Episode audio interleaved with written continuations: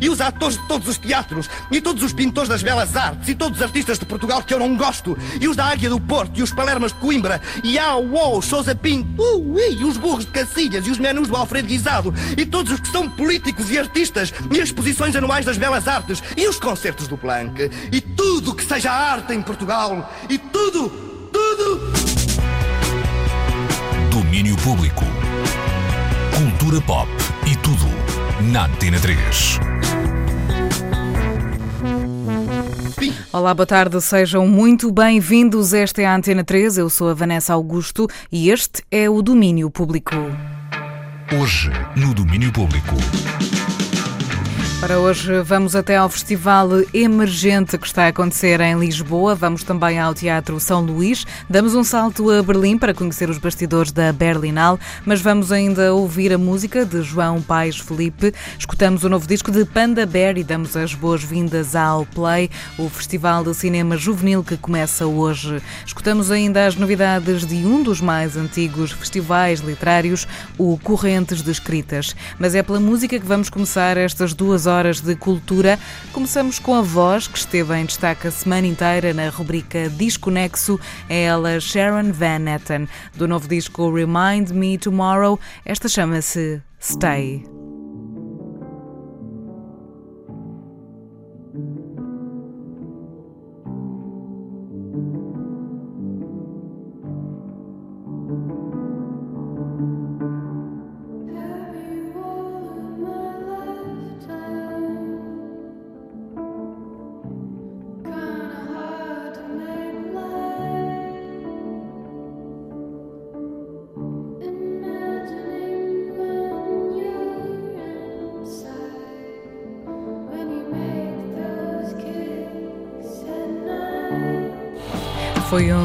Últimos temas a que demos uma outra atenção nesta semana na Antena 3. Chama-se Stay, a música que ouvimos é a última faixa do disco novo de Sharon Van Etten chamado Remind Me Tomorrow. Em entrevista à NPR, Sharon Van Etten confirmou que este novo álbum é um disco para perdoar, para deixar ir e para deixar os outros entrar. Ela diz que It's All About Letting Go. É o quinto disco de Sharon Van Etten, foi editado a 18 de janeiro. É um trabalho mais eletrónico do que os discos anteriores e, por isso, é um disco cheio de força. É menos nostálgico, menos sofrido, menos triste, o que pode não ter agradado a toda a gente, mas isso não quer dizer que seja um trabalho menos emocional. Sharon Van Etten continua a ser melancólica, só que agora tem um lado luminoso que brilha mais. Remind Me Tomorrow foi composto nos últimos três anos, tempo que a compositora tirou para si própria. Sharon Van Etten foi mãe, voltou à universidade para terminar o curso de Psicologia e encontrou espaço para fazer o disco que sempre quis fazer. Stay, esta que ouvimos, é uma belíssima amostra sobre a liberdade de deixar ir sobre o verdadeiro sentido da vida. I mean, I think I can sum it up in the in the struggle that I have with about to leave for tour because Sorry, try not to cry here. I want him to grow up and see me like working and doing the things that I want to do. Yeah. But I'm scared to leave. They'll just come visit. It's all about letting go, right? Sharon Van Etten aqui em entrevista ao podcast da NPR All Songs Considered a falar então sobre o filho que terá que deixar assim que for em digressão. Remind Me Tomorrow é isto, é esta essência, um álbum que fala sobre a vida de Sharon Van Etten em digressão, o medo de estar pelo mundo sem a família e a insegurança que traz o desprendimento. Foi o disco que esteve em destaque esta semana no Disco Nexo da Antena 3 Podem recuperar os episódios diários e todas as histórias sobre este disco no podcast em antena3.rtp.pt. É todos os dias às 5h20 da tarde. Há Disconexo, discos que fazem sentido e que desbravamos aqui na Antena 3. Sharon Van Etten passa por Portugal este verão, atua no Nós Alive em Lisboa, dia 11 de julho.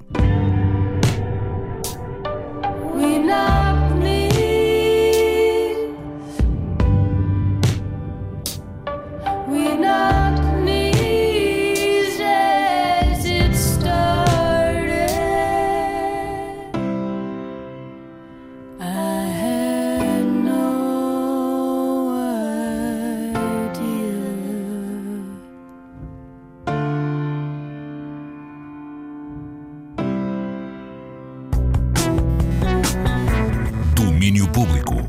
E hoje há Festival Emergente no Lisboa ao vivo. O Carlos Gomes, da organização, fala-nos deste novo festival que depois de ontem, hoje arranca para a segunda volta com sete bandas nacionais.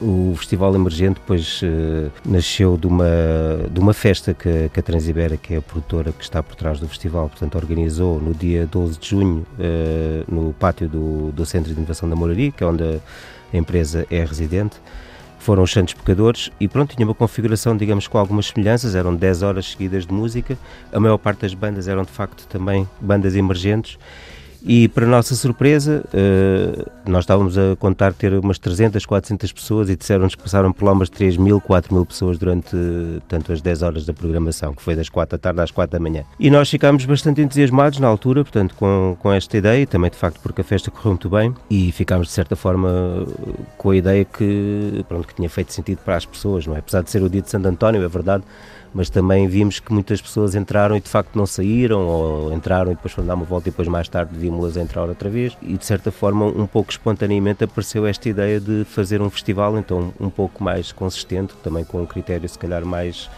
um, definido juntar uh, esta geração incrível de músicos portugueses, uh, esta geração mais recente, que de facto é, é impressionante o, o talento, uh, a riqueza musical, o talento e, e, a quantidade, digamos, de bandas que existem e, e fazer este festival.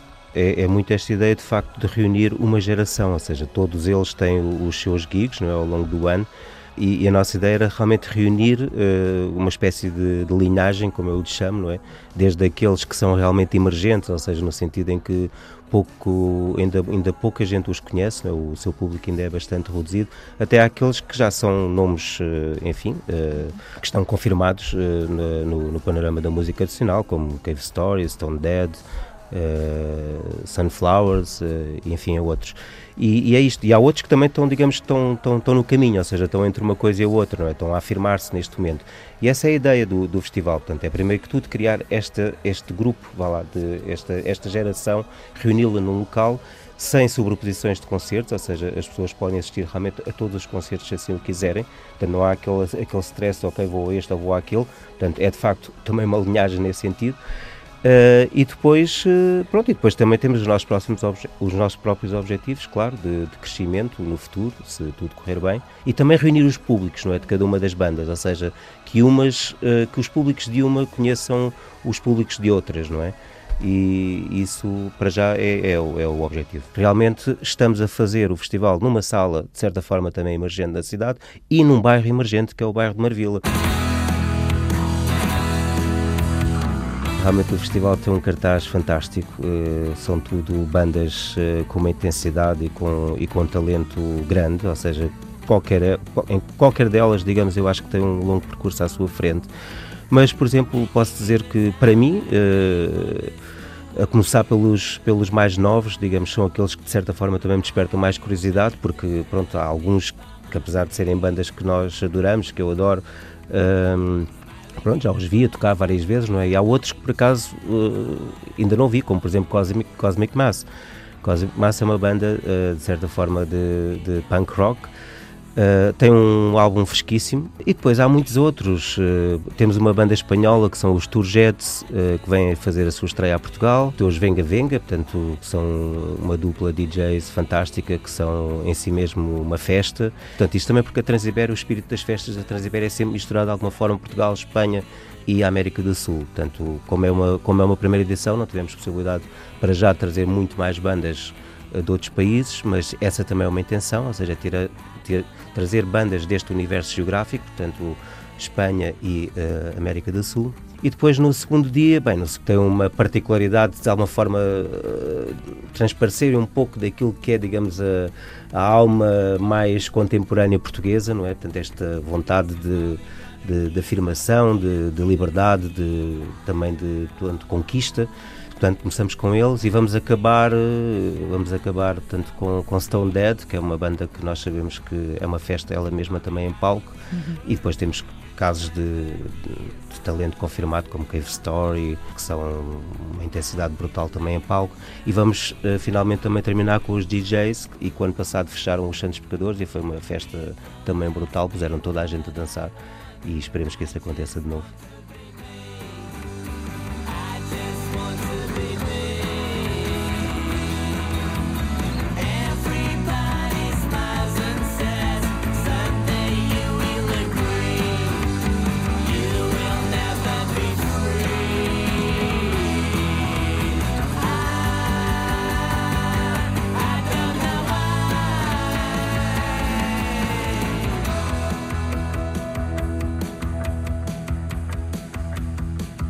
O Festival Emergente tem o apoio da Antena 3, acontece no Lisboa ao vivo, sala de concertos em Marvila, uma zona também ela emergente da cidade de Lisboa. Um festival novo, com bandas também elas emergentes. Esta noite temos, entre tantas outras, os concertos de Stone Dead, dos Sunflowers ou dos Cave Story, tudo bandas nacionais que já passaram cá por casa. Literalmente falando, os Cave Story estiveram na Antena 3 esta semana e tocaram uma das músicas novas do novo disco, Punk Academics.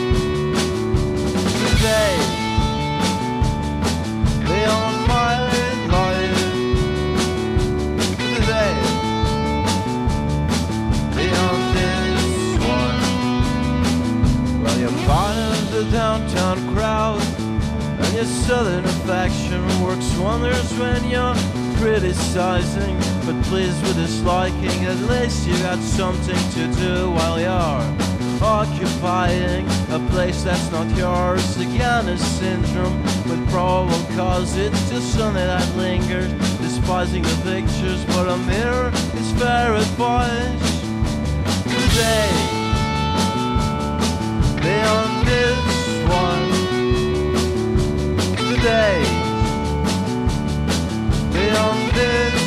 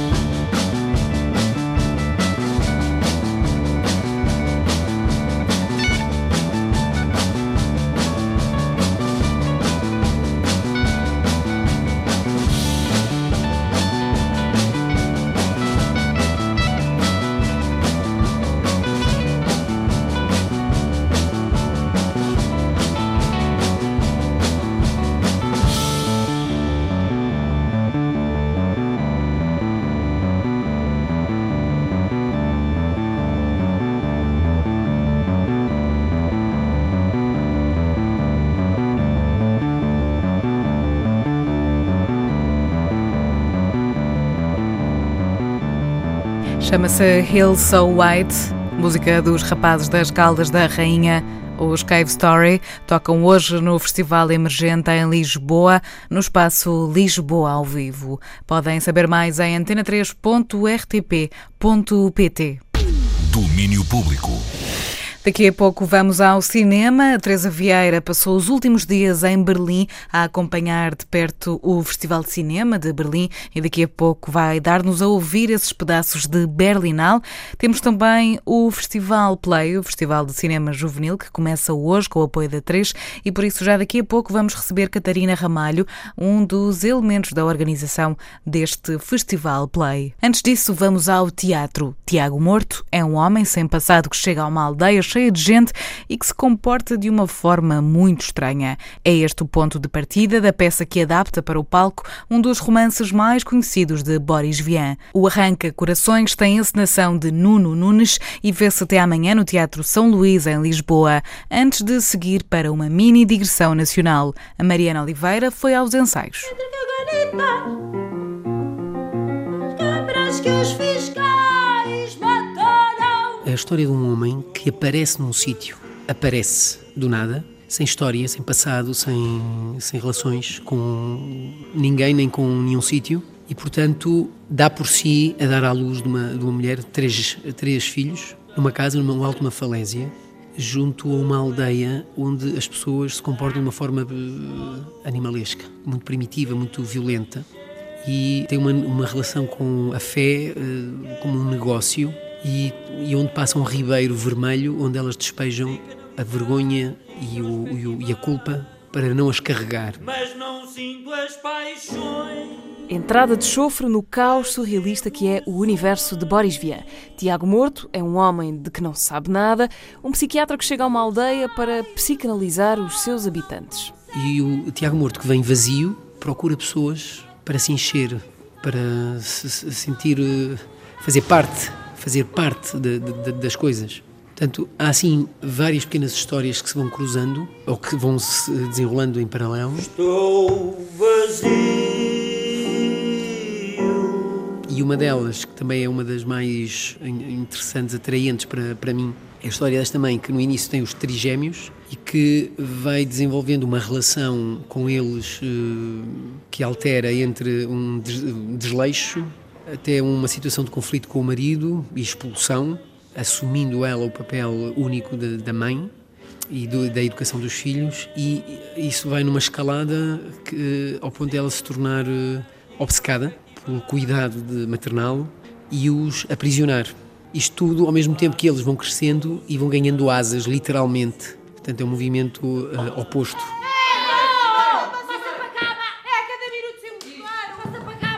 Em palco, os atores dão corpo a uma sucessão de imagens delirantes. Nem sempre é fácil dizer o que está a acontecer, mas é fácil perceber que é sujo, hostil e violento. E o Tiago Morto assiste a isto e vai também, ao longo do tempo, sendo contaminado por esta violência das pessoas da aldeia, pela forma como tratam os animais, as crianças, os velhos, e vai se tornando um bocadinho como eles ao ponto da culpa dele já ser insuportável e ele não, não aceitando a culpa, não consegue fazer aquilo que os habitantes da aldeia fazem, que é descarregá-lo neste ribeiro, e ele então não consegue fazer isso. É ele que assume o papel do Gloira, que é este barqueiro no ribeiro, que uh, recolhe com a boca os males uh, da, da, aldeia libertana. Portanto, o Tiago Morto no final assume esse papel. A glória, a glória, não é glória, é glória, não é erro, é história de um coletor do ônus da proiva. A tua culpa é minha michoida. Tiago Morto, o nome é uma tradução literal do francês original. E Tiago Morto, sem ter nome, para o grito que.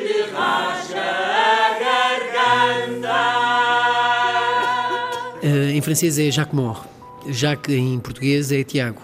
Uh, também há uma versão que é o Jaime, Jaime Morto, podia ser. Nós brincamos com isso. Uh, temos ali um momento em que apresentamos a personagem que dizemos os três nomes e depois escolhemos o nosso. Tiago é mais português do, do, dos três e evidencia aquilo que o Boris Vian faz muitas vezes, que é jogar com as palavras.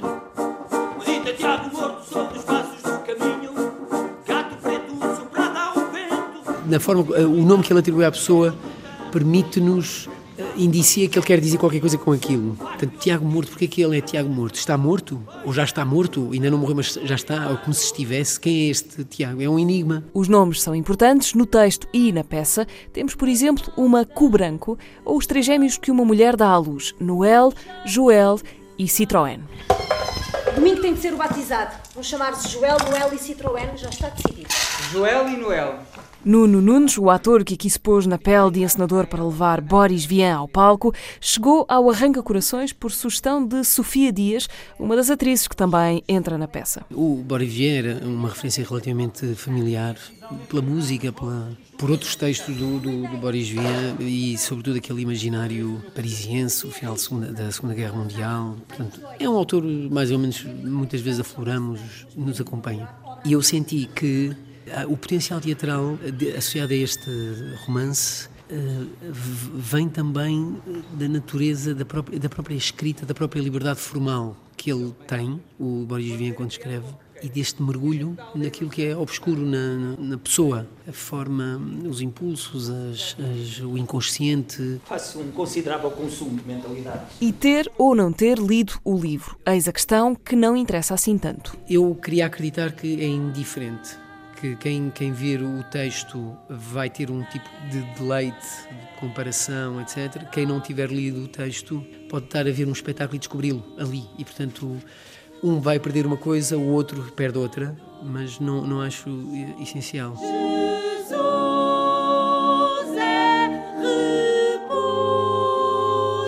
Espetáculo tem música ao vivo com Nico Tricot a comandar os instrumentos que fazem os atores andar a toque de caixa. A criação foi, foi toda feita com música ao vivo desde os ensaios.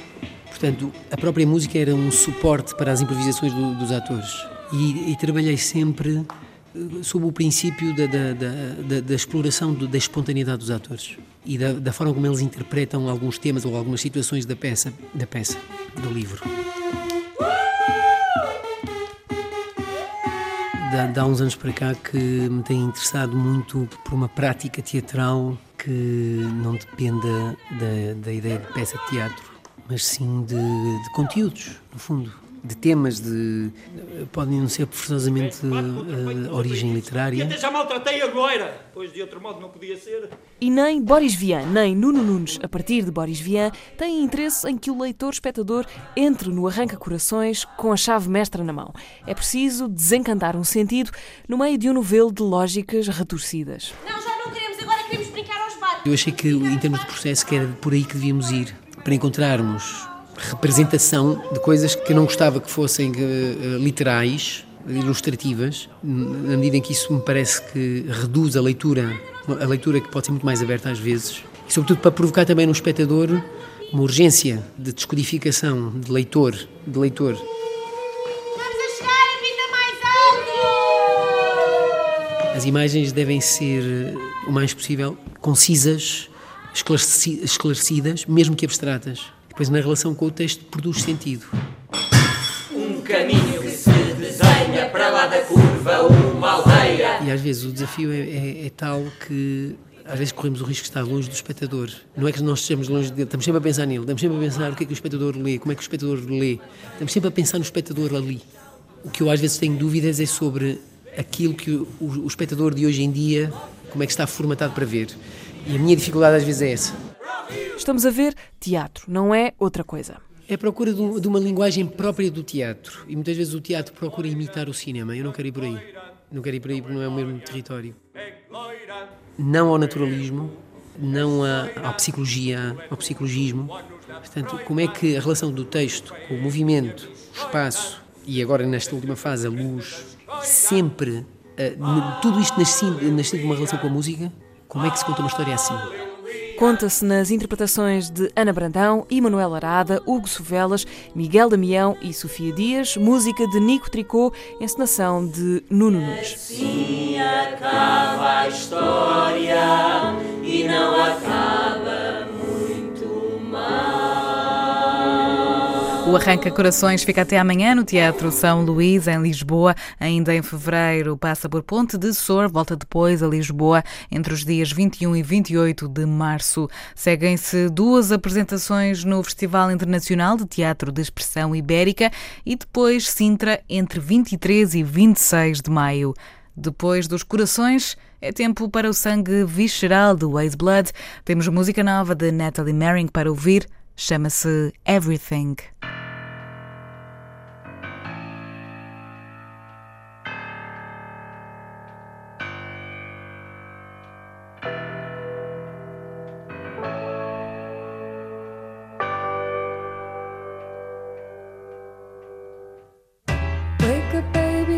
Baby, it's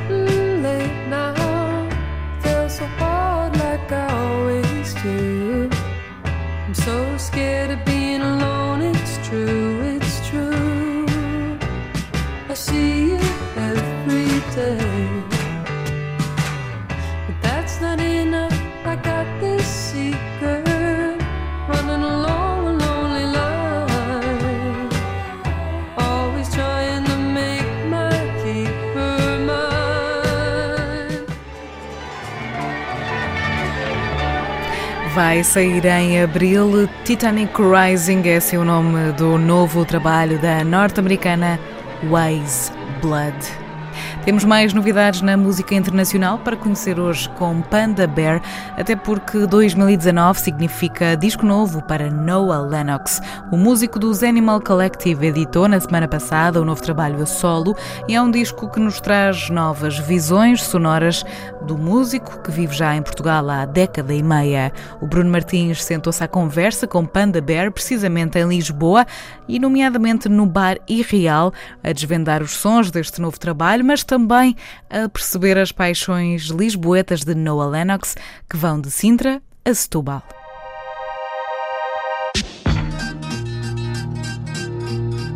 Em 2018, Noah Lennox decidiu fazer uma pausa nos Animal Collective. Foram muitos anos a trabalhar à distância. Ele a morar em Lisboa desde 2004 e os outros colegas da banda, Avitair, Deacon e Geologist, lá longe, nos Estados Unidos, entre Baltimore, Los Angeles e tantos outros códigos postais. Mas isto foi só mesmo uma pausa.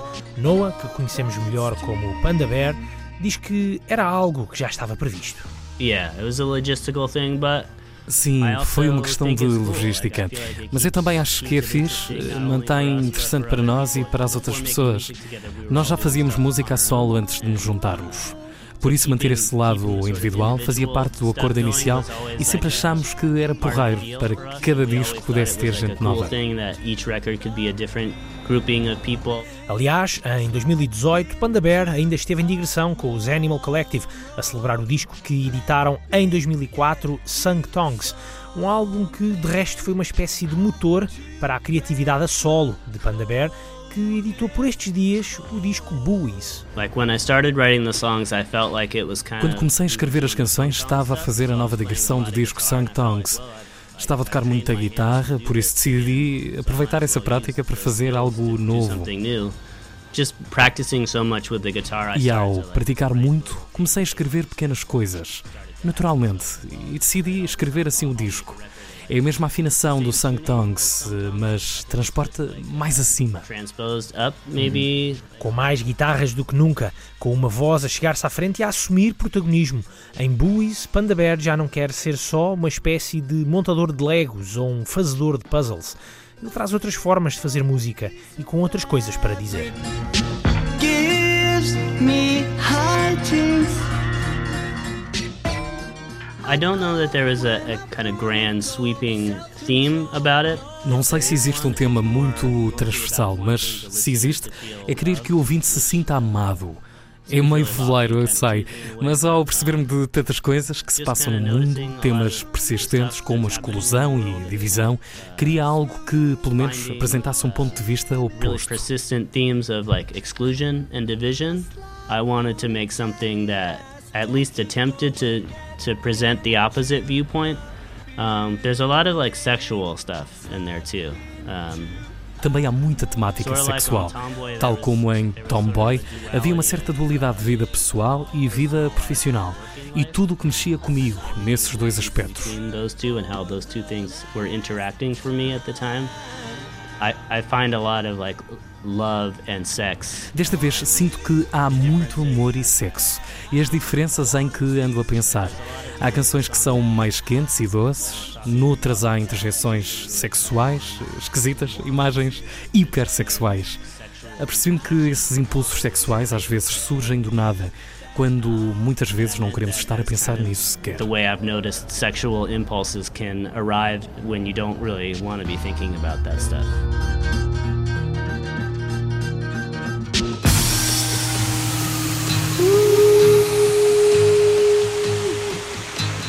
It comes to me. It's more like a reductive uh, process, I think, in that it's it was more about not doing the things that I had been doing rather than finding something new. É um processo mais redutivo. Foi, sobretudo, a não fazer aquilo que já tinha feito até hoje, em vez de ir à procura de coisas novas.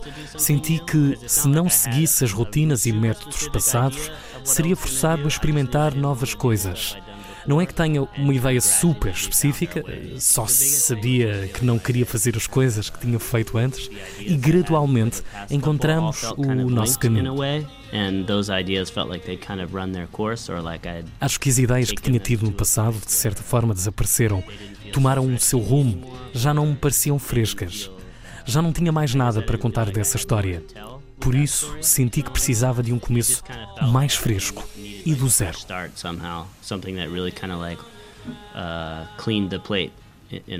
A tentativa de Panda Bear encontrar algo de novo e a puxar para o seu lado Rusty Santos, o produtor que há 10 anos o ajudou a fazer o disco Person Pitch.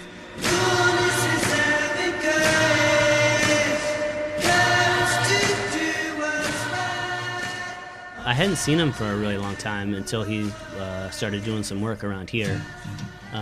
Eu não o vi durante muito tempo, até começar a trabalhar por cá. Sei que tinha feito muitas coisas com DJ Rachad, muitas misturas de footwork e também com Ariel Pink. Quando o encontrei, cá por Lisboa, percebi que estava a trabalhar em coisas como reggaeton, trap. Pensei que seria interessante ter essa perspectiva, esse mundo dele e usá-lo como um filtro para aquilo que eu estava a fazer.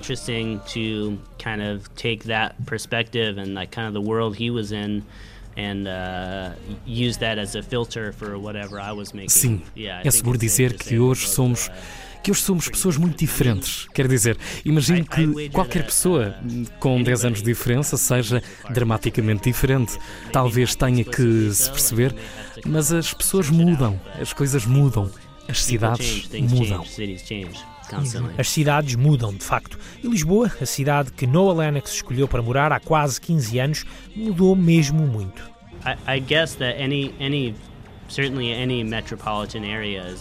Acho que qualquer área metropolitana é assim. Um fluxo permanente de coisas. Há coisas boas e há coisas más que vêm com isso. O que sinto é que parece que o mundo aterrou aqui nos últimos 10 anos. Acho que estou sempre à procura que o dinheiro da vinda de turistas possa servir para ajudar a cidade, possa ir para os sítios certos. Temo que não vá, mas espero que sim. O músico diz que ainda sente por Lisboa o mesmo encanto que sentiu quando decidiu mudar-se para Portugal. Yeah, that's it's something that's just like uh... Sim, isso é algo que está sempre aqui. Há um sentimento que não muda, apesar de a cidade mudar. O que eu sinto ao estar aqui, que não encontrei noutro sítio, ainda está presente. É um sítio especial. Still present for sure. It's a special place. And not just the city, the, like the surrounding area as well. E não só a cidade, mas também os arredores. Há um tesouro para ser encontrado a sul, daqui até Setúbal, que adoro, mas também até Sintra, há maravilhas em todo o lado. Yeah, there's just uh, there's marbles all over the place. É uma espécie de Nova Lisboa, como canta Dino de Santiago, que curiosamente, tal como DJ Lizzy, é um dos convidados de Panda Bear em Buoys, no tema Inner Monologue. Look up from the screen. Dino and Liz were both people that Rusty has worked with, was working with at the time, uh, who O Dino, a DJ Liz, eh, eram pessoas com quem o Rusty Uh, I Santos estava a trabalhar na mesma altura. O Dino, que eu já uh, tinha conhecido antes, quando ele estava a trabalhar com o Rusty no disco dele, estava a trabalhar nos Rusty, estúdios Big Beat. been doing something with Dino a couple of months before we we did the Bowie stuff. Uh, was just in in Big Bit at the studio that we were working. I think he does a lot of stuff there. Ele ouviu a Um, canção Inner Monologue numa noite em que eu não estava lá e na manhã seguinte o Rusty uh, disse-me o One quer experimentar fazer uma coisa nessa música. E eu disse que sim. Passados uns dias apareceu e cantou. Foi muito fixe ver alguém com uma mestria tão grande na voz.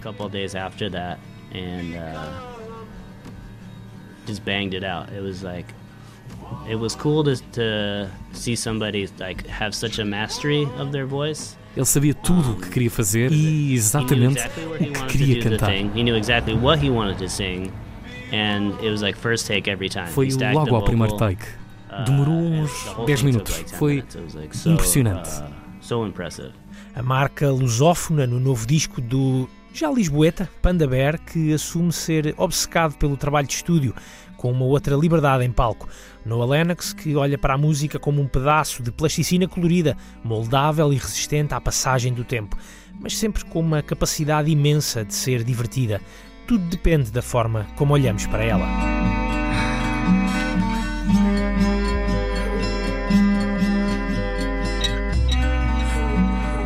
O novo disco de Panda Bear pelo olhar sonoro do Bruno Martins, para além de compor e de se inspirar por Portugal.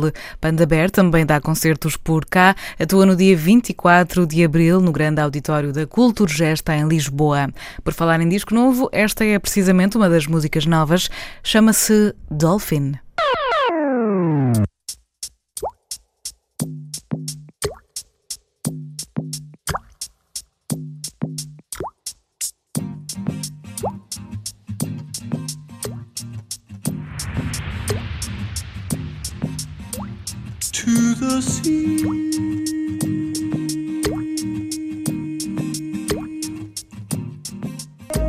Chama-se Dolphin, é uma das músicas novas de Panda Bear, sítio onde podemos encontrar precisamente golfinhos a nadar neste oceano de experimentalismo. Nesta tarde de sábado vamos ouvir outras letras agora, escutamos as correntes descritas. Começou hoje na Póvoa de Varzim mais uma edição deste festival literário e vai acontecer a maior edição de sempre este ano para celebrar o 20 aniversário. Luís Diamantino, vereador da Cultura da Póvoa de Varzim, é também o porta-voz do Correntes de Escritas e promete festa da grande para logo. Falou com a Marta Rocha.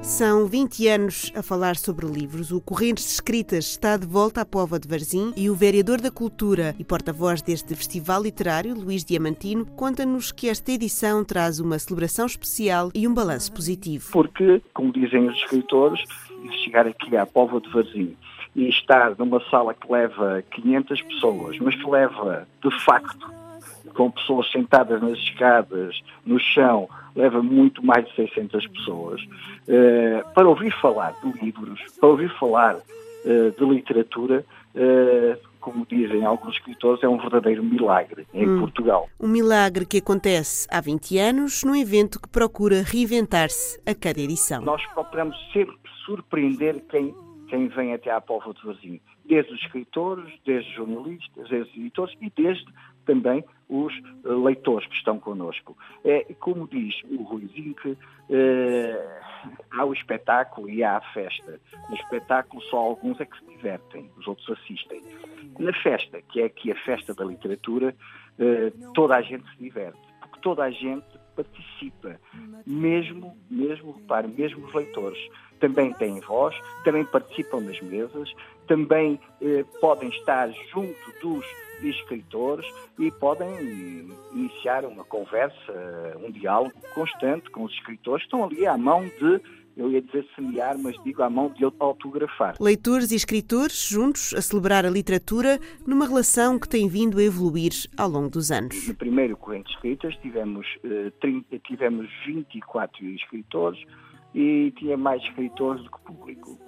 Eh, neste momento Este corrente de escritas vai ter para cima de 140 escritores, vai ter 20 países aqui representados, países eh, cuja língua é o português ou o castelhano, como se sabe, e, e vamos ter, eh, com certeza, muito público. Temos sempre muitos leitores interessados. É uma expectativa muito grande ao longo dos anos. Nós temos marcações no hotel de pessoas que vêm, grupos que vêm do Algarve, que vêm de Vila Real, que vêm de Chaves, eh, pessoas que vêm da Madeira e também algumas pessoas que vêm do Brasil. Para estar aqui uma semana, aqui na Póvoa de Varzim, como digo, a falar de livros, a ouvir falar de livros, a visitar as exposições temos aqui, várias exposições de fotografias, várias exposições de, de, de escultura, cinema. Portanto, temos aqui um manancial muito grande, um espaço cultural à espera daqueles que nos visitam.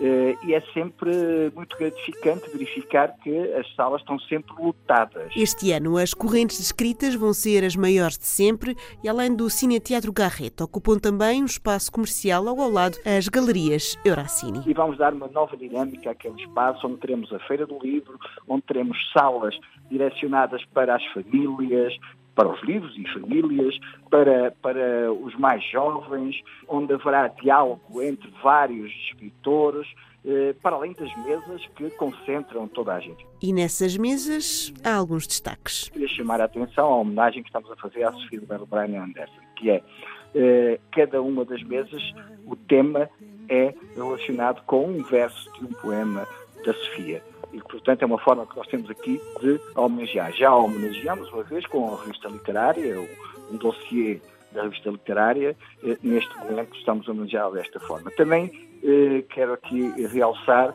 eh, uma homenagem que estamos a fazer a uma escritora que vai estar connosco também, que é Nelly da.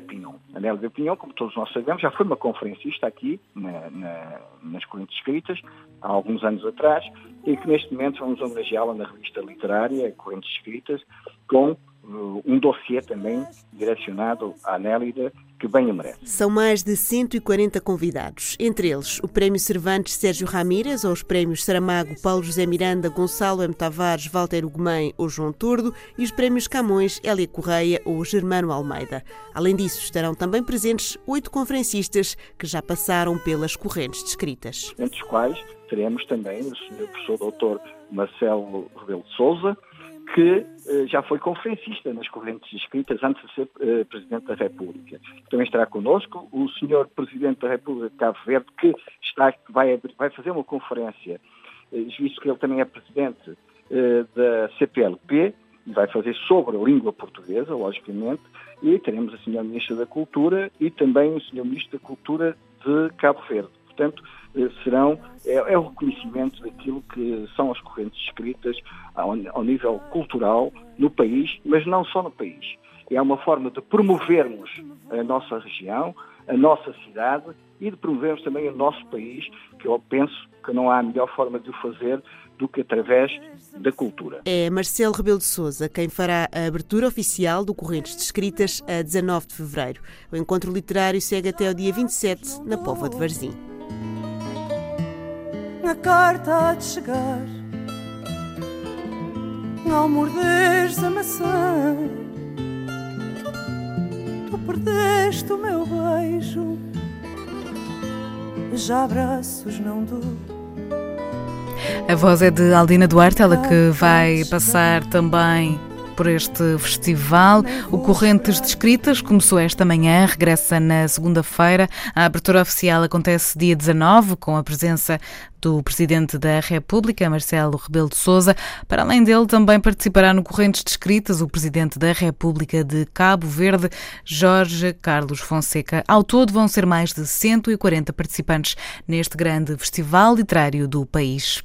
Para já temos novidades de Manel Cruz, também ele, um dos nossos talentos de escritas. Saiu ontem mais um avanço para o disco que a voz dos Ornatos Violeta vai editar a 5 de abril. O disco vai chamar-se Vida Nova e será de lá este novo tema chamado O Navio dela. A minha mulher não é minha, é da cabeça dela mesmo achando que sim, não precisa de mim. Isso é o que me agrada nela.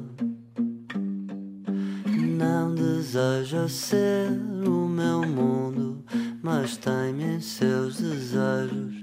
Eu noto nos seus olhos a nítida presença das nossas aventuras. Voa com seus pássaros fantásticos, agnósticos, simpáticos por campos de razões. E quando volta, traz-me caramelos.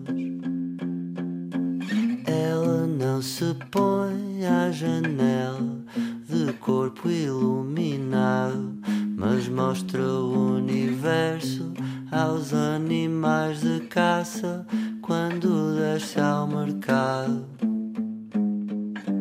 Desce nos cabelos das estrelas, bem nas barbas dos fantasmas que aprendeu a desmontar e acaba a transformá-los em brinquedos.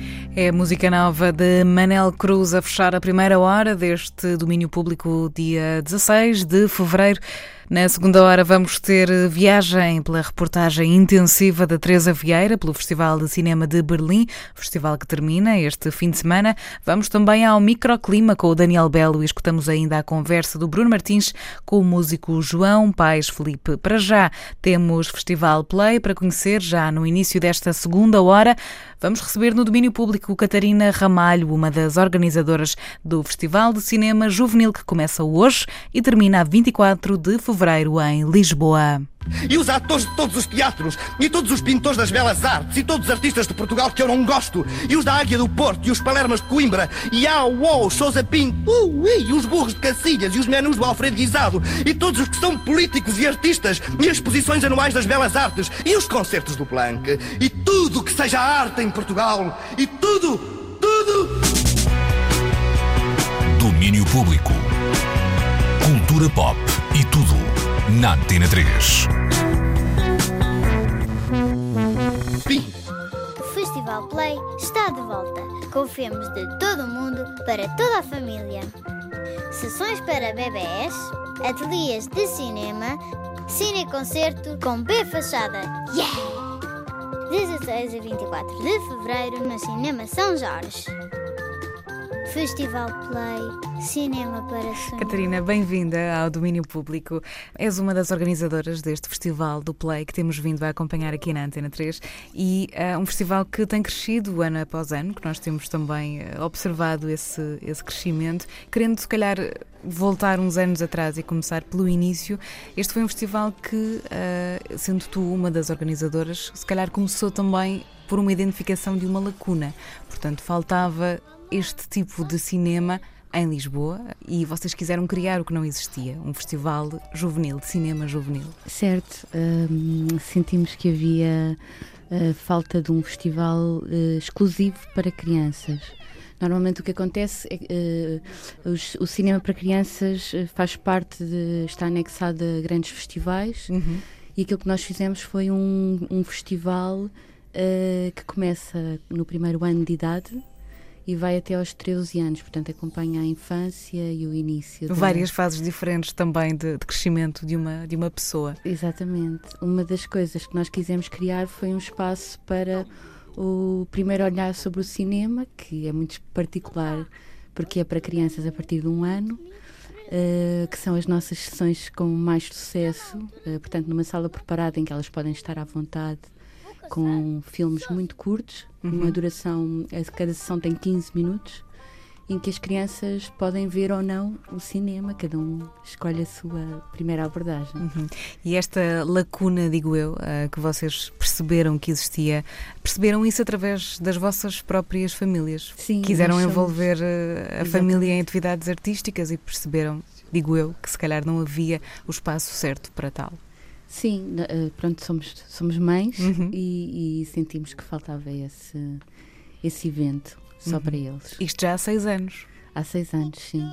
Como é que tem sido observar, antes de mais, o festival a crescer, observar também as crianças a crescer, isto no caso de, de existirem crianças que se repitam uh, de ano para ano, uh, do público ser muito fiel também. Como é que é para vocês perceber uh, a evolução deste festival? Sentem que de facto ele já existe e já tem um lugar muito próprio no âmbito dos festivais de cinema em Portugal? Sim, sentimos que criamos o nosso espaço e temos um feedback muito positivo uh, das próprias crianças que nos dizem eu venho desde o primeiro ano. portanto, já agora, cada, cada, cada sessão é, é adaptada, portanto, os filmes estão adaptados a cada faixa etária, 1, 2 anos, 3, 5, 6, 9 e 10, 13, portanto, para os mais velhos. E, portanto, eles vão subindo de escalão e também nas salas, não é? A partir dos 3 anos já podem ir para a sala grande de São Jorge. Já é outra coisa, é outra não é? Este ano hum, há muitas coisas novas a acontecer, coisas diferentes também. Uh, se calhar vamos começar por aquela que é, uh, ou por aquele que é, se calhar, um dos pontos altos, que é o cineconcerto. Uh, este ano, o que é que vai acontecer neste cineconcerto especial, no dia 23 de fevereiro? Convidámos o B Fachada uhum. para fazer música para duas curtas-metragens a cores, que não tem acontecido, normalmente têm sido filmes antigos a preto e branco. Eh, neste caso, uma homenagem ao cinema russo e com um músico como o B Fachada, que tem muita uhum. experiência no trabalho com crianças e com certeza vai ser eh, muito divertido. Também vamos eh, fazer uma experiência em que vai haver uma narração ao vivo com a atriz Leonor Cabral. Creio que será pronto um momento especial do festival. E há outras novidades a acontecer. Eu estava aqui a, a deparar-me com esta sessão especial Viagem à Lua o que é que é isto? O que é que, o que, é, que é esta viagem à Lua que até a mim me dá vontade de ir? Portanto, é uma, uma comemoração da chegada do homem à Lua. Vai ser na Cinemateca Júnior, que é outro espaço onde uhum. o festival também está. E, e, portanto, são vários filmes em que a Lua é a personagem principal. E a sessão começa com um filme de 1908 e até aos dias de hoje tudo curtas-metragens uhum. com, com a personagem da Lua. Uh, vamos também ter na, na Cinemateca Júnior uma uma sessão especial de cinema checo para os mais pequeninos, que visualmente é, é muito interessante. Uhum. E ah, normalmente nunca okay. conseguimos chegar a esta faixa etária com Porquê filmes. que é assim tão interessante eh, para os mais pequeninos? Foge muito àquilo que eles veem agora, não é? O tratamento de imagem muito digital, portanto, este é um uhum. primórdios do cinema da animação, com colagens e recortes. E, e, pronto, são histórias muito simples que também vão ser uh, narradas ao vivo, que também hum. é, é, interessante. Esse contraste, se calhar, também é curioso, não é? Portanto, hoje em dia, se calhar, deparamos-nos com crianças que, que o cinema que vêem já é um cinema muito digital e acaba por ser interessante confrontá-los com esses primórdios do cinema. É também esse um vosso objetivo, ter esta vertente pedagógica muito intrincada no festival? Sim, uh, uh, um dos nossos maiores objetivos é esse uhum. o, o feedback e, e, a receptividade que nós temos é, é surpreendente porque as crianças realmente divertem-se, claro. afinal divertem-se a ver uh, cinema à moda antiga, não é? Muito, precisamente no sentido desse serviço educativo, um, julgo que também seja por isso importante manter as escolas envolvidas. Este ano vocês voltam também a ter um programa específico para escolas, correto? Sim, e durante a semana para as escolas, com uma sessão adaptada a cada faixa etária também e que vai de encontro com temas que, que estejam ligados à realidade das crianças. O que é que há de mais fascinante neste dia? O que é que é o mais uh, imprescindível de ver? No dia 16, eu gostaria de destacar também os, os ateliês, uhum, claro. que são uma forma de experimentar o cinema. Nós este ano vamos uh, pela primeira vez fazer uma recriação de um filme, portanto as crianças são convidadas a recriar uma cena de um filme que vão ver e depois os pais podem assistir. Também podem fazer um pequeno filme de animação e podem também uh, fazer dobragens, de dobrar um, um excerto de um filme. Pois, porque o Festival Play não é só ver cinema, por mais interessante que isso seja, é também participar nele através das várias vertentes que existem. Esta ideia dos ateliês, dos workshops, são coisas em que toda a família participa, que pode chegar e, e participar, é preciso uma pré-inscrição. Como é que isso vai funcionar na prática? Sim, temos que tem que se inscrever primeiro. Okay. No vosso site, por no exemplo? nosso site, uhum. uh, playfest.pt, até porque é um número limitado de, uhum. de, crianças. E hum, também queria destacar, no primeiro fim de semana eh, vai ser uma. Normalmente as sessões repetem sempre, uhum. de um fim de semana para o outro, em horários diferentes mas vamos ter uma estreia do filme para os mais velhos, portanto a partir dos 9 anos, eh, que é uma longa-metragem que se chama Jim Knopf e Lucas o Maquinista. É um filme, uma aventura incrível, que é uma adaptação também de um livro do Michael Ende, que é o, o escritor da História Interminável.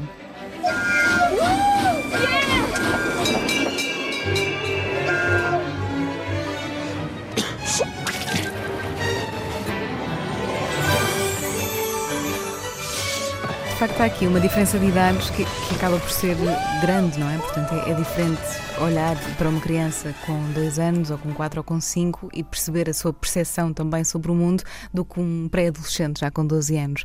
Mas da vossa percepção e também daquilo que tem assistido nos últimos anos, como é que tem sido a reação destes, destas duas uh, idades tão diferentes, uma infância e uma pré-adolescência, vamos chamar-lhe assim? É, é, muito difícil. Até aos oito anos, eles uh, são os pais que os trazem. A partir daí, eles é que pedem aos pais para vir. Hum. Portanto, tem que ser, uh, têm que ser uh, sessões muito, muito bem pensadas. Também passa um bocadinho pela fidelidade que nós temos conseguido. Claro. E que depois há uma confiança e eles voltam. Mas as sessões para os mais velhos, nós temos também uma sessão de curtas uh, que é sempre eh, muito difícil de conseguir estes filmes que façam sentido para eles e têm que estar muito perto da realidade deles e não podem ser aborrecidos têm que lidar com as tecnologias Sim. e tudo o que agora faz parte. Da... Pois, são, são se calhar conceitos um bocadinho particulares de, de lidar, mas e que vocês também têm que ter um, um esforço extra, imagino. Um, mas, mas muito parabéns por conseguirem então transformar o Play num festival de, de referência. Dia 23 temos então este concerto, este cine-concerto incrível com o B Fachada. Qualquer pessoa uh, pode ir ou precisa de se fazer acompanhar por, um, por uma pequena pessoa? Não, não, qualquer, qualquer pessoa, pessoa pode ir. Até 24 de fevereiro, último dia do Play, há muita coisa para fazer, curtas-metragens, longas-metragens, também participar em ateliês e workshops para assistir então a esta fusão mágica entre o som e a imagem. Obrigada, Catarina. Obrigada.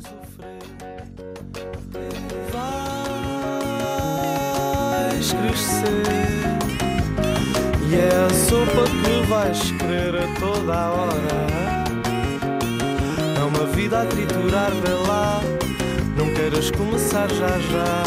Larga-me isso por agora.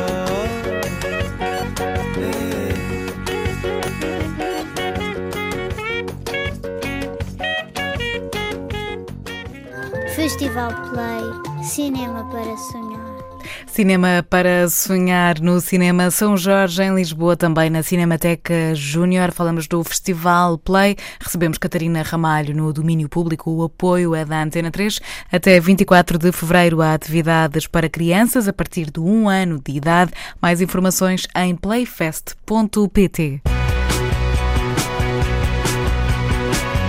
Domínio público na Antena 3.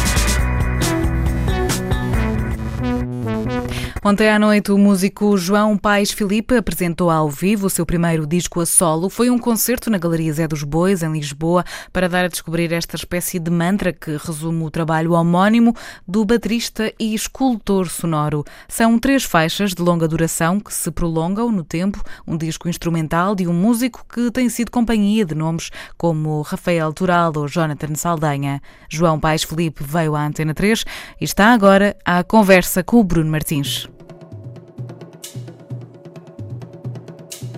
João, uh, bem-vindo ao domínio público. Este é o teu primeiro trabalho a solo. Tu até agora tens eh, trabalhado em parceria com tanta gente, de que também já, já vamos falar. Conta-nos porquê avançares agora para um, um, trabalho, um trabalho a solo. Uh, na verdade, já tinha feito algumas experiências uh, a solo há, há cerca de 10 anos atrás. Pronto, já vem desde aí, mas só nos últimos dois anos é que comecei a pensar numa coisa mais mais sólida e numa linguagem mais própria e, uh, e daí se concretizar agora o disco. Eh, quando tu falas nessa linguagem mais uh, sólida, mais própria, uh, conta-me conta um bocadinho melhor o que, é que, o que é que queres dizer com isso? Isto, obviamente, para tentarmos perceber aqui as ideias à volta deste, deste trabalho.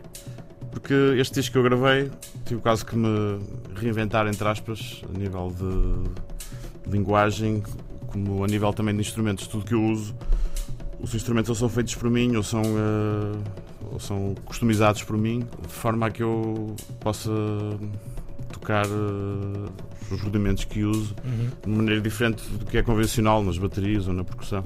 Ou seja, foi, foi tudo pensado para, para isso acontecer. Daí eu dizer que foi um processo que demorou uh, algum tempo. Lá, lá, está, não, não, foram só, não foram só as ideias uh, que tiveste de trabalhar, tiveste de trabalhar também os próprios instrumentos, não é? Sim, exatamente. Exatamente. exatamente. Essa construção de, de, instrumentos, tu além de, de, baterista, de percussionista, tu és também, uh, posso lhe chamar escultor, não é? Sim, pode ser, escultor sonoro. escultor sonoro, exatamente. Uh, como, é que, como é que tu misturas ou como é que tu ligas estes universos, a parte da ideia criativa daquilo que tu queres para as tuas composições, para aquilo que tu queres tocar, com, a, com as ideias uh, sonoras, com esse, com esse lado da escultura sonora? Uh, para mim complementam-se, é, é quase como um ciclo. Eu tenho uma ideia na minha cabeça e, ou seja, quero, quero transmitir isso de alguma maneira, no, no, caso, porque eu construo de origem instrumentos de gongos e pratos, tudo que seja instrumentos de metal. Uhum.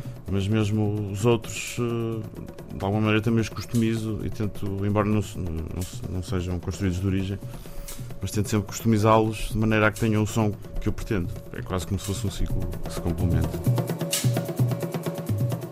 Este teu disco é composto por uh, três temas, uh, todos eles de, de, longa, de longa duração, digamos Sim. assim. Esta ideia existe, um, além também da questão sonora, um, uma grande proximidade tua com a noção do, do tempo associado à, à música. É preciso dar tempo também a estas tuas composições para elas poderem uh, crescer uh, livremente. Essa é uma da, das ideias deste, deste disco?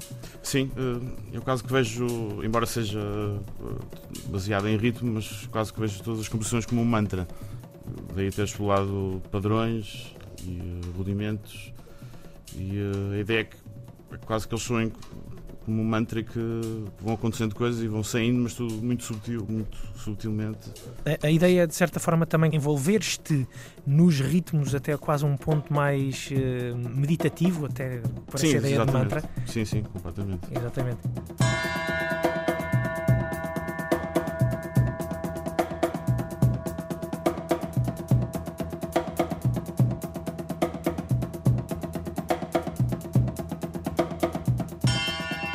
Aqui uh, esta ideia que uh, eu li que está associada ao teu disco e às tuas composições, que é o etnotecno. Uh, é verdade, é isso? Foste tu que inventaste ou não, que não encontraste esta Aliás, designação? Surgiu quase como uma piada.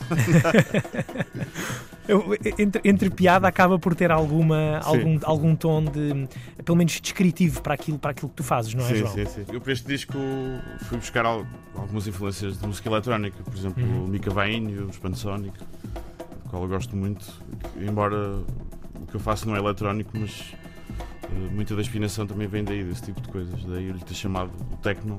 Mas os instrumentos uh, é tudo acústico e, uh, e também tem influências, obviamente, étnicas. Exatamente, exatamente. Deixa-me perceber uma coisa, por exemplo, no tema com que arranca este, este disco, são 15 minutos estes 15 minutos tu estás uh, permanentemente a manter, a manter o ritmo ou uh, para, quem, para quem não sabe e para quem gostava de perceber um bocadinho melhor, existe aqui algum trabalho também de, de gravação, quase de ideia de sample, de sample e construir em cima de sample, ou és tu quase mecanicamente que uh, aguentas este ritmo durante 15 minutos? Não, sou eu que.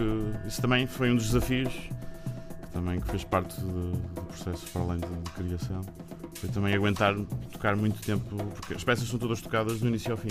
Uhum. Tem alguns overdubs, mas de sinos e assim, pormenores, mas o secção rítmica é toda gravada de uma vez e do início ao fim, sem, sem samples, sem, sem paragem. Estamos a falar do tema Cavuzan, que Cavuzan, é o tema. Sim. Cavuzan, exatamente. O tema que abre, que abre este, este disco. O que é que quer dizer já agora Cavuzan? Cavuzan foi um templo que existiu no Médio Oriente dedicado ao Sol e que desapareceu e nunca mais apareceu outro. Mas isto também tem a ver com o ritmo que eu estou a usar, que é um ritmo do Médio Oriente. Ou seja, baseado, não é, não é literal, mas é Uhum. baseado. Tem um ritmo em 7, 7 por 4 e daí ter, ter chamado Cabo Zano, uma espécie de ligação. Já agora, o sol que eh, diria eu que também estará na capa deste, deste, teu, deste teu disco. É, o- é o sol, é a ideia ser um sol? Sim, mais ou menos. A ideia é ser o sol, mas eh, quem fez o artwork foi eh, um coletivo chamado Proto.pt. A ideia deles foi usar só duas cores, que foi o azul e o bronze, que é um dos materiais que eu uso no meu material. O material com o qual tu também constróis os teus gongos, não é? Exatamente, exatamente. Exatamente, muito E bem. daí vem mais daí. João, eh, como é que começa a tua ligação à música? Eu sei que se calhar isto é recuar eh, muitos anos e é uma pergunta que dá asa a uma resposta longa, mas gostava de, de perceber isto. Tu começaste logo por tocar bateria. Como é que começa o teu interesse pela, pela música, pela bateria em concreto? Eh, sim, eu comecei a tocar bateria na altura. Eu sempre fui um, um fã de música industrial, Uhum. antes do e essas coisas. Exato. E então eh, sempre tentei usar, eh, não bateria convencional, mas eh, misturar a bateria com outras coisas, na altura com chapas e bidões. E eh, sempre tive esse interesse e sempre fui um bocado por aí, na verdade. Embora tenha tocado também em bandas que só usava bateria convencional. Houve uma determinada altura da tua vida que percebeste que a bateria convencional já não te chegava, que precisavas de, precisavas de algo mais, eh, precisavas de te envolver no tal estado meditativo com a bateria? Sim, sim, completamente. Embora eu continue a gostar muito da bateria standard, é? Uhum. mas senti sim que precisava de seguir outro caminho para tentar eh, expressar-me de outra maneira. Exatamente. Tu, até mesmo no- nos outros trabalhos que tens, eh, que tens feito, nos outros trabalhos, isto no tal sentido de, de parceria, são, são trabalhos muito, muito diferentes. Quando se envolve uma outra pessoa nas, nas tuas criações, ou tu te envolves nas Uhum. criações de outras pessoas, como por exemplo o Rafael Toral, os eh, HHY and the Macumbas, ou por exemplo um, um trabalho que, que vi que tu fizeste há uns tempos com, com a guitarra do- e com o filho da mãe. Sim, sim. Eh, é, uma, é uma ideia diferente de, de ritmo ou, ou tentas também moldar-te àquilo que, que vem dos outros instrumentos? Sim, eu tento sempre adaptar-me, porque acho que também seria um bocado egoísta. Não gosto muito dessa abordagem de. Tem que haver também alguma adaptação, não, claro que não, não fugindo totalmente à, à tua linguagem. Uhum. Porque eu acho que normalmente quando essas colaborações acontecem e as pessoas fazem isso, ou seja, ok, eu vou fazer a minha cena entre aspas, eu normalmente não, acho que não resulta, porque basicamente são dois egos ali a colidir e a tentar puxar cada um para o seu lado. Olha, João, tens ideia de fazer mais discos a solo eh, ou achas que um disco a solo teu envolve sempre ou, ou necessita sempre de todo este tempo que tu precisaste, por exemplo, para fazer este teu primeiro disco? Sim, eh, eu penso que agora vou continuar a editar mais discos a solo com mais regularidade. eh, mas sim, preciso desse tempo de perceber o que é que vou fazer. eh, mas sim, mas preciso de algum tempo para, para refletir e no que vou usar e o que vou fazer. Sim. Mas já tenho planos à partida. E, e- e mais músicas também. Sim, exato. Isso também já tenho. Muito bem. Uh, João Paz Filipe, muito obrigado por teres passado uh, pelos estúdios da, da RTP. Obrigado, Uh, Bruno. maior- os votos das maiores felicidades para este disco. Obrigado, Bruno. Obrigado. Um abraço. Obrigado.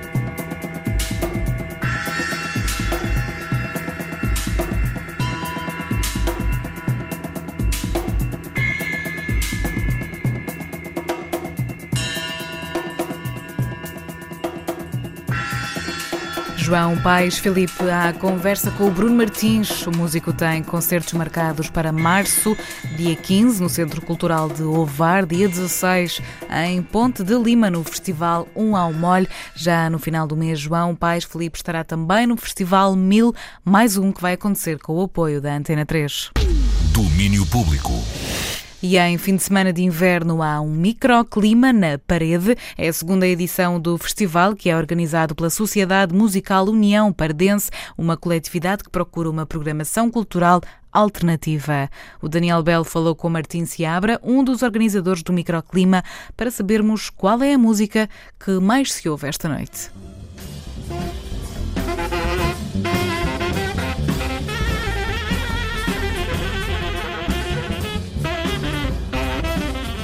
É uma coletividade com uma programação muito alternativa e muito interessante. A Sociedade Musical União Paradense tem feito muitos concertos, espetáculos e performances e alguns são muito estranhos, no melhor dos sentidos. Música eletrónica experimental, free jazz e as novas tendências da música menos concreta estão no centro de uma intervenção cultural que está a colocar a parede no mapa.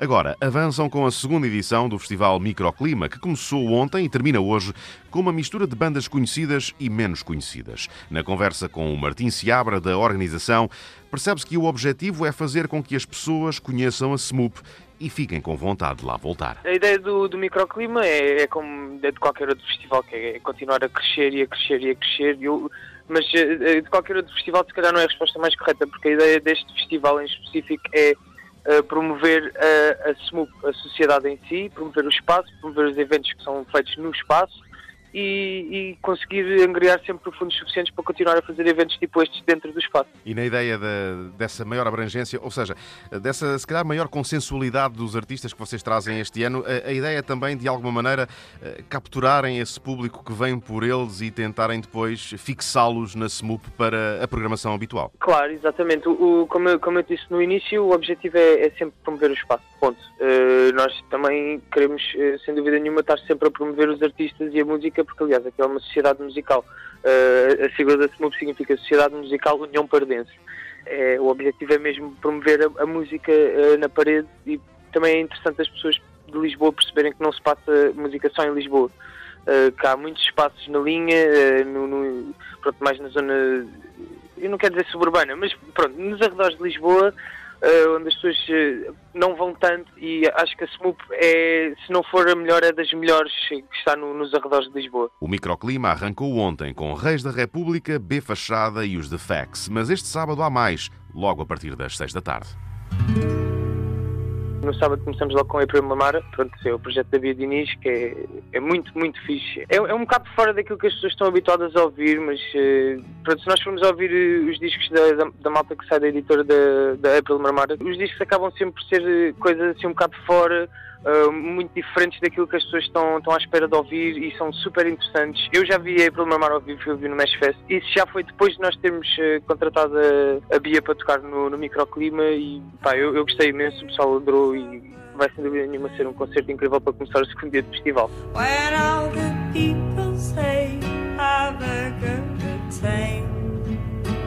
And you don't know what you wanna play and they don't know what's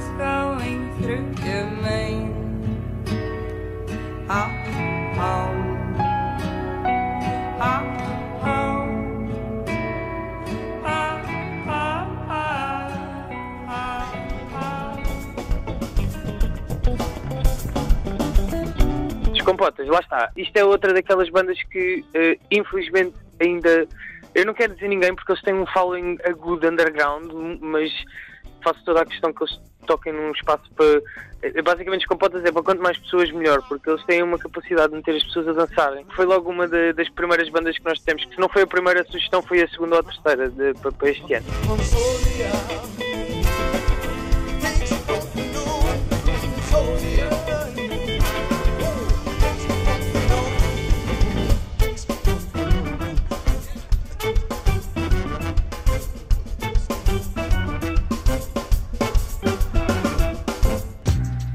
De seguir aos compotas temos os caríssimos Conjunto Corona.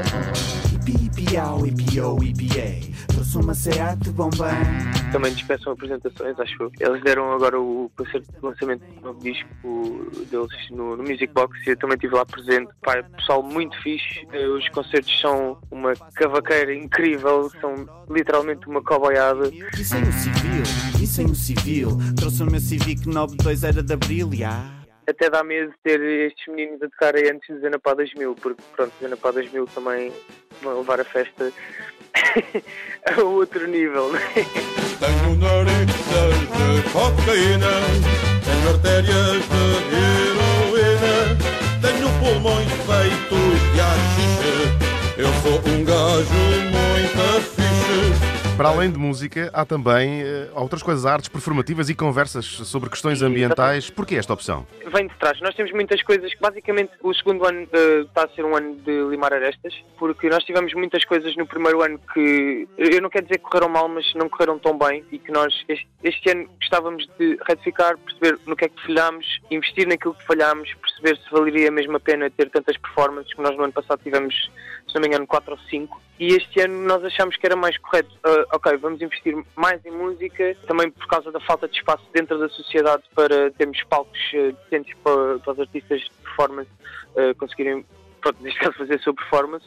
E este ano fizemos, vamos só fazer uh, duas. Uh, uma delas é com o João Viotti, que vai fazer uma performance dentro do, do espaço mesmo, da SMU. As duas performances vão ser dentro do espaço, mas o João Viotti é, é daquelas que eu, eu, nem consigo explicar o que ele vai fazer porque ele, ele nem nos disse a nós o que é que ia fazer.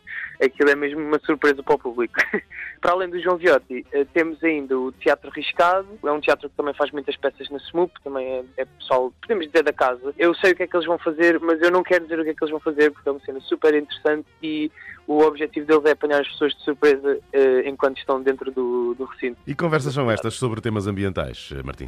Parte de tudo do microclima ser uma sociedade e nós conseguimos, de certa maneira, fazer. Eu não quero dizer o que nós queremos, mas temos liberdade para imaginar. E nós decidimos também que fazia todo o sentido nós também olharmos para o festival como uma maneira de. Ok, vamos meter as pessoas a prestarem atenção isto é atual, a sociedade é pertíssimo de praias e nós, todos os anos eh, que vão passando, nós vamos cada vez mais à, à Praia das Avencas, à Praia da Parede, eh, e nós reparamos que as praias estão cada vez mais sujas, e, especificamente praias neste aspecto. E é um tema atualíssimo, é, é, pá, e quando temos pessoas como o Trump a dizerem que o aquecimento global é, é falso, eu acho que faz todo o sentido todas as pessoas falarem sobre isto, porque há pessoas que pensam assim, isso é não só é ridículo como é estúpido e é, é, são pessoas que parece que têm metade de um cérebro só a funcionar. E faz todo o sentido nós, como temos a oportunidade, é um festival onde vão estar entre cerca de 400 a 500 pessoas, nós temos a oportunidade de aproveitar a oportunidade de mostrar às pessoas que isto é assim, isto não vai desaparecer enquanto isto não, enquanto não forem tomadas ações e nós quisemos pegar nisso dessa maneira. Fica o convite para um festival que é um molde de entrada para a Sociedade Musical União Paradense. Coletividade com uma programação diferenciada, alternativa e desafiante. Sítio que muitos ainda não conhecem mas que é muito fácil de encontrar. É só apanhar o comboio no Castré ou na linha de Cascais, ou em qualquer sítio onde vocês queiram apanhar o comboio, sair na estação da parede, irem para o lado do mar e assim que saírem da estação de comboio, olham para a direita e veem a SMUP. É uma sociedade, ainda é grandinha e vêm logo porque há holofote de apontarem para as letras. É lá que há Festival Microclima, que termina hoje com concertos de April Marmara, Os Compotas, Conjunto Corona e Anapá 2000.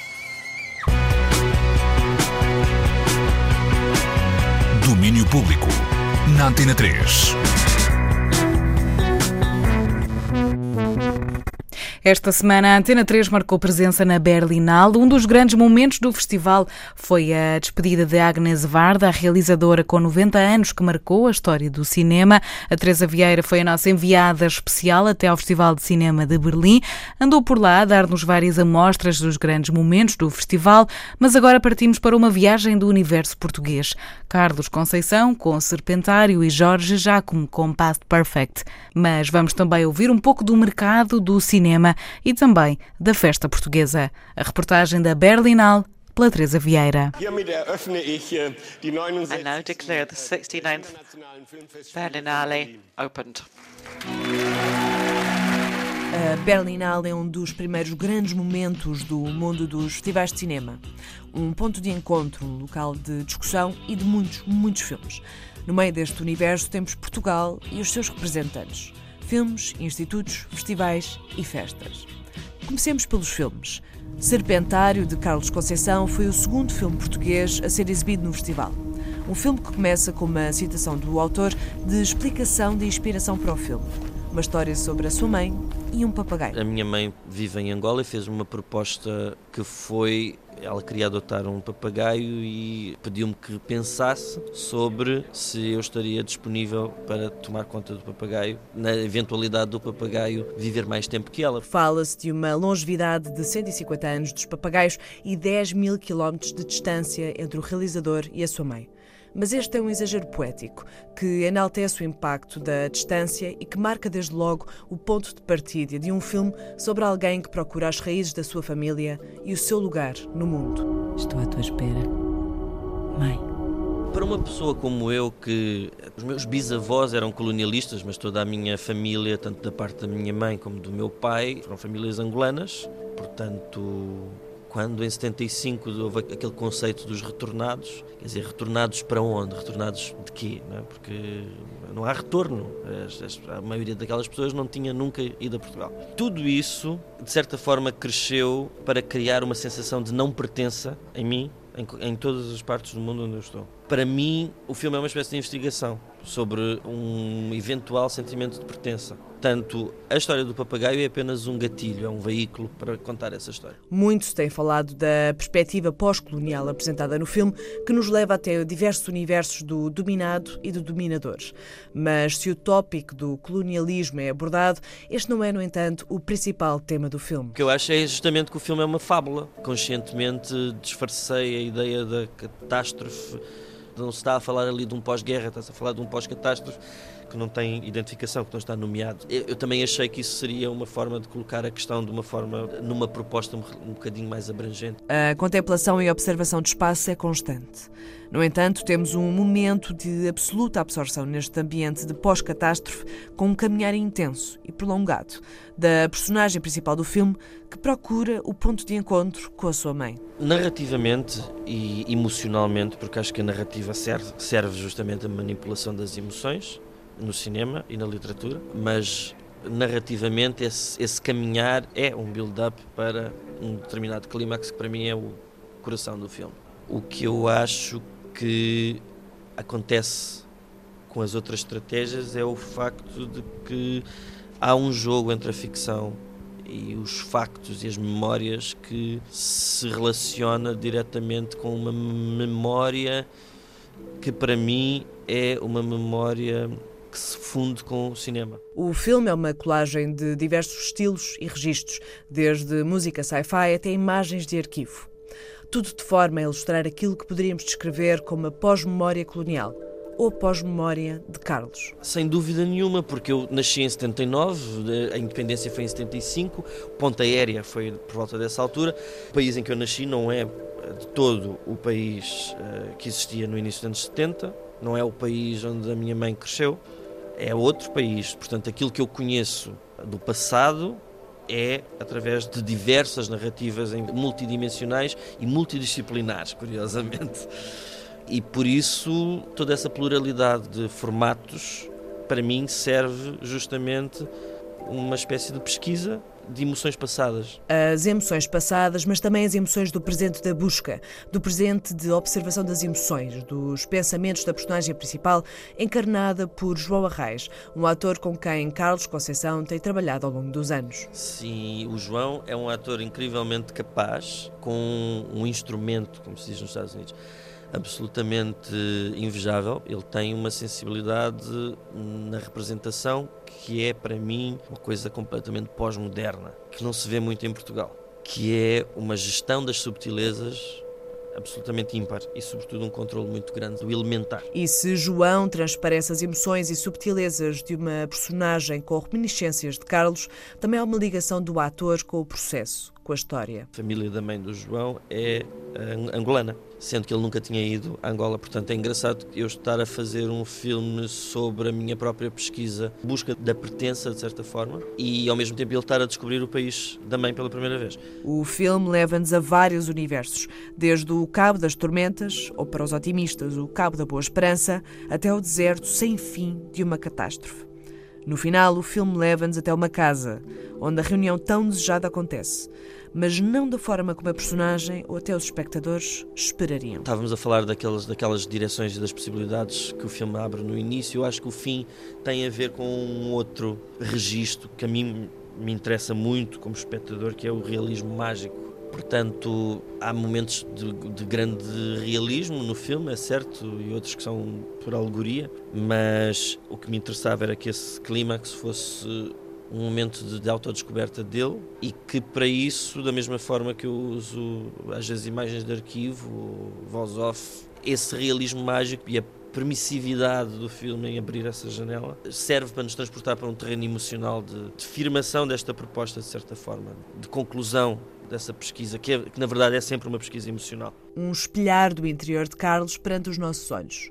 No final, questionamos: será que ele teve a sua resolução? Será que ele encontrou o seu lugar? Sim, não um lugar eh, geográfico, nem um lugar emocional. Eu acho que o filme é esse lugar. Como a própria personagem diz no filme, o que interessa é a busca. A busca por um lugar levou-nos até à busca pela felicidade e pelo passado perfeito. Seguimos para a sessão de curtas número 3 do festival, Anywhere the Wind Blows, onde estava o único filme português em competição, Past Perfect, de Jorge Jacob. Na sala 5 do Cinemax, muitos se reuniram para ver esta sessão. Past Perfect estreou acompanhado de Splash, um filme de animação chinês, Omarska, um documentário francês sobre campos de concentração na Bósnia, e Catching Fire, uma ficção francesa sobre a vida de crianças que tentam escapar da realidade da vida familiar violenta. Então é um bocadinho estranho uh, ver numa tela tão grande um, filme que eu fiz com tão pouco. Mas, mas eu acho que correu, correu muito bem e uh, mesmo uh, as perguntas no, no fim eh, houve uma conversa muito interessante sobre o próprio processo, o que é que me tinha levado a fazer o filme e uma série de, de questões que também relacionadas com os outros filmes que estavam na mesma secção. O público perguntou e nós também. Qual foi a inspiração e motivação para a criação deste filme? O Pedro Pernin, que é quem escreveu o texto que dá origem a este filme e que eu adaptei para, para uma versão mais curta, eh, ele pediu-me para fazer algumas imagens que pudessem estar na própria peça.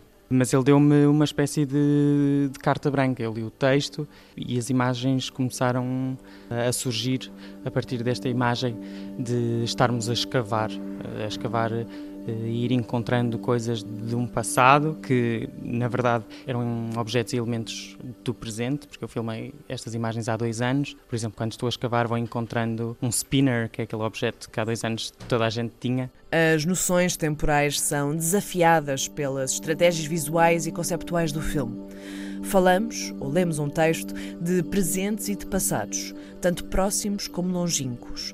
E a própria noção daquilo que é distante ou não é problematizada. E eu até brinquei com isso no próprio póster e na divulgação do filme, que nós criamos um hashtag que era o 65 Million Years Challenge, porque há que duas, três semanas houve esta coisa do 10 Years Challenge, que as pessoas metiam uma fotografia do presente e uma fotografia do passado e que ficou viral e, e que neste momento é quase já ninguém se lembra então há, há, sempre esta coisa de uma coisa que é extremamente vincada do nosso, do nosso presente e de, de, daquilo que vamos vivendo no dia a dia, eh, de repente já é anacrónico. E o, o filme brinca com esta coisa de, de regressar ao passado e de fazer um 65 Million Years Challenge, que é recuarmos 65 milhões de anos e, e, comparando com aquilo que acontece hoje. Partimos de 2018 e recuamos 65 milhões de anos. Mas esta é uma viagem gradual. Temos desde momentos de 2014 a momentos no século XIX. Tudo baseado numa escolha a partir do texto original de Pedro Penin. O processo de edição do texto foi uma coisa que foi feita durante muito tempo, ou seja, durante estes dois anos eu ia, fui revisitando o texto à procura dos elementos que me interessavam ter para o filme e que, fizessem sentido para o meu próprio trabalho. Não sei se há uma relação emocional ou uma relação pessoal com as datas em específico, mas fui encontrando aquelas que eu acho que, em termos de estrutura e de próprio ritmo para um filme de 20 minutos, que, que é muito diferente do que se ter uma hora para explorar estas diferentes datas, que houvesse esta noção, coisas que são eh, muito presentes, por exemplo, 2018 e 2014, mas que fôssemos sentindo sempre este recuo de uma forma gradual até ao momento em que cada vez fica mais espaçado no tempo. Se o texto nos remete para uma viagem no tempo, as imagens gravadas por Jorge e Marta Simões apresentam um caráter de tempo inclassificável. O presente, o passado e o futuro fundem-se nesta exploração experimental e sublime de vários elementos: água, terra, palmeiras e pedras. O trabalho nas filmagens, na verdade, foi quase performático, se assim podemos dizer, porque apesar de, de partir de um, de um, texto de teatro, o filme não tem esse elemento, esses elementos eh, teatrais ou cênicos, eh, mas houve essa preocupação de quando estávamos a filmar e, e usámos uma série de filtros de, de Super 16 numa câmara eh, mini DV dos anos 90 comprada no Algarve pela família da Marta. E então fomos, íamos, enquanto íamos filmando, estávamos sempre à procura de imagens que tivessem um próprio ritmo enquanto estávamos a filmar, porque era importante também ter esta diferença de tempos do, dos filtros da câmara e ir produzindo imagens que fossem confusas, mas sensuais e, e que nos fossem transmitindo quase uma ideia prismática, se assim podemos chamar. A visão prismática deste filme poderá ser considerada esteticamente diferente dos trabalhos anteriores do realizador. Mas a verdade é que, observando cuidadosamente as estratégias formais, mais ou menos experimentais do filme, é possível entender que este é só mais um passo em frente, mais uma exploração da beleza que se pode encontrar e sentir na melancolia do mundo e da vida. Eu acho que há uma diferença maioritariamente formal, mas quando eu decidi que estas imagens davam lugar a um filme, foi porque, na verdade, estas imagens não eram muito diferentes dos filmes anteriores, eh, do Flores, do Fiesta Forever, do Ghost, em que eu vou procurar em coisas eh, do passado uma espécie de explicação para perceber o que é que ando aqui a fazer. O filme tem o um narrador silencioso. O filme é para uma observação e leitura constante. Para além disso, temos breves momentos de introdução de ilustrações que trazem este filme sobre a melancolia o traço essencial, o lado do riso na tristeza. Eu achei que fazia todo sentido convidar a Wasted Rita, porque o trabalho dela também é um bocadinho sobre tristeza, com, com melancolia, mas sempre com um lado muito pop, meio punk, que quando filmamos também tivemos essa preocupação, como eu estava a dizer, desta coisa de quando filmamos com os filtros e com a câmara, de ir produzindo imagens eh, muito mais rough e, de, e ter grão, e, e, nós nos íamos preocupando com isso.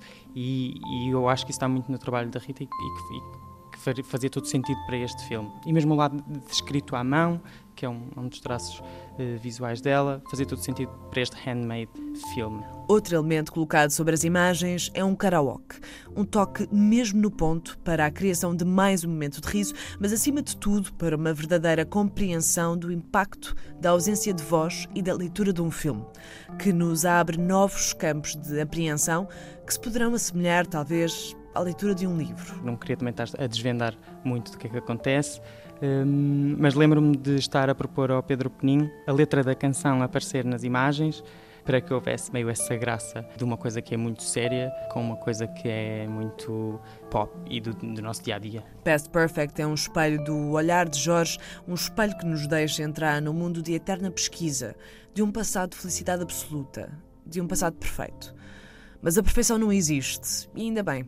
Assim, Jorge Jacome continuará a procurar e a escavar. Eu acho que sou uma pessoa bastante melancólica por natureza, melancólico, romântico, e isso é uma coisa que é muito natural quando começo a pensar nos meus, nos meus projetos. Não sei se tenho uma explicação mais racional para isso, e se calhar por isso é que ainda me interessa desenvolver isso nos filmes porque estou sempre à procura dessa melancolia nas coisas, seja numa invasão de flores, seja em discotecas que não existem. E, e, por isso é que este filme também faz tanto sentido agora, porque quando eu estou literalmente a escavar no próprio filme, é como se também estivesse a escavar na minha própria vida. Dois filmes, dois jovens realizadores portugueses na Berlinale. Mas Berlim não tem só sessões de cinema. Este é um ponto de encontro de produtores, de realizadores, de investidores de institutos de cinema. Fomos espreitar o European Film Market, o local onde o negócio do cinema acontece. São vários edifícios repletos de bancas, de mesas, de panfletos e de pessoas fomos ao Gropius Bau. No segundo andar temos a banca do Instituto do Cinema e do Audiovisual, onde falamos com Luís Vaz, presidente do Instituto, que nos explicou a importância de estar no mercado e de como essa presença é influenciada de forma positiva pela presença portuguesa no programa do festival. Nós temos a felicidade de estarmos aqui sempre alicerçados em uma fortíssima presença em festival, o que nos permite a todos os nossos eh, produtores e não só, ganharem uma visibilidade muito boa no mercado e, portanto, terem de alguma forma a sua tarefa facilitada quando estão a apresentar os seus projetos. A presença portuguesa no mercado e no programa é um dos motores para o início de muitas viagens do cinema português pelo mundo. Um país com a escala de Portugal, com as dificuldades de produção que ainda assim os nossos produtores têm para montar os seus projetos todos os anos, de uma forma regular, receberem a atenção uh, por parte dos comitês de seleção das diversas secções da Berlinale é um sinal que o, que o cinema português é muito apreciado internacionalmente e que tem uma capacidade de viajar que muitas vezes é, é difícil de se sentir quando estamos em Portugal. Dos filmes fomos até ao negócio. E do negócio apanhámos o S-Bahn para uma outra zona de Berlim e uma outra presença portuguesa, a Festa do Fest. Uma festa na Bauhaus Berlin, organizada por este festival que, desde há cinco anos, que marca presença na Berlinale. Fernando Vasques do Fest falou-nos um pouco do Festival de Espinho e da presença em Berlim. Em primeiro lugar, temos um festival de cinema, no sentido convencional de um festival de cinema, dedicado à descoberta de novos talentos, onde exibimos primeiras e segundas longas-metragens e curtas-metragens também de realizadores até aos 35 anos de idade. Temos competição nacional, internacional, académica, temos ainda sessão para um público Temos o Training Grounds, que consiste em seis dias de masterclass e workshops orientados por grandes figuras de cinema, grandes realizadores, grandes diretores de fotografia, eh, designers de produção, etc.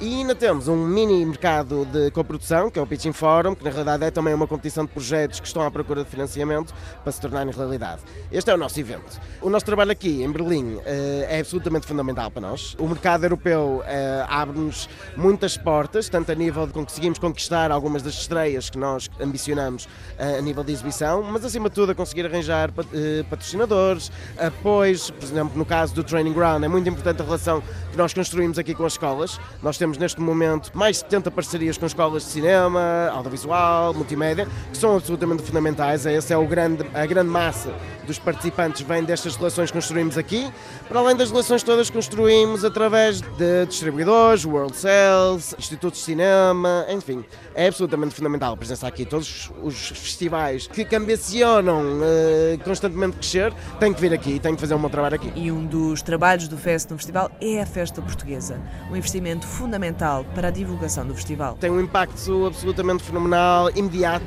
nós esperamos imediatamente, um terço destas pessoas vão acabar a vir para Espinho no início do próximo verão só pela experiência que têm aqui, por isso é uma coisa que repetimos todos os anos e tem sempre um ótimo impacto. Como em todos os dias da Berlinale, festas não faltam.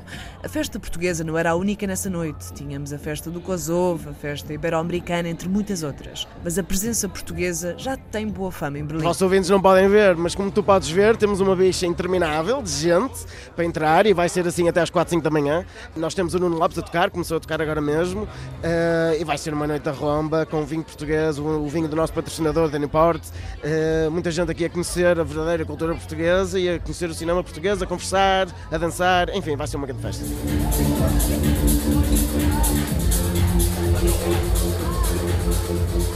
Palavras que a Teresa Vieira confirma, ela que foi a nossa repórter até ao Festival de Cinema de Berlim. É o final de uma viagem pelo universo português na Berlinal para o ano a mais e esperemos que ainda mais cinema português. É também o ponto final da viagem do domínio público desta semana. Nós estamos de regresso na segunda-feira a partir das 11 da manhã e para o final temos música nova de Sasami, traz de Vendra Banhart, chama-se Free. Liberdade na Antena 3, liberdade sempre neste sábado. Tenham um bom fim de semana.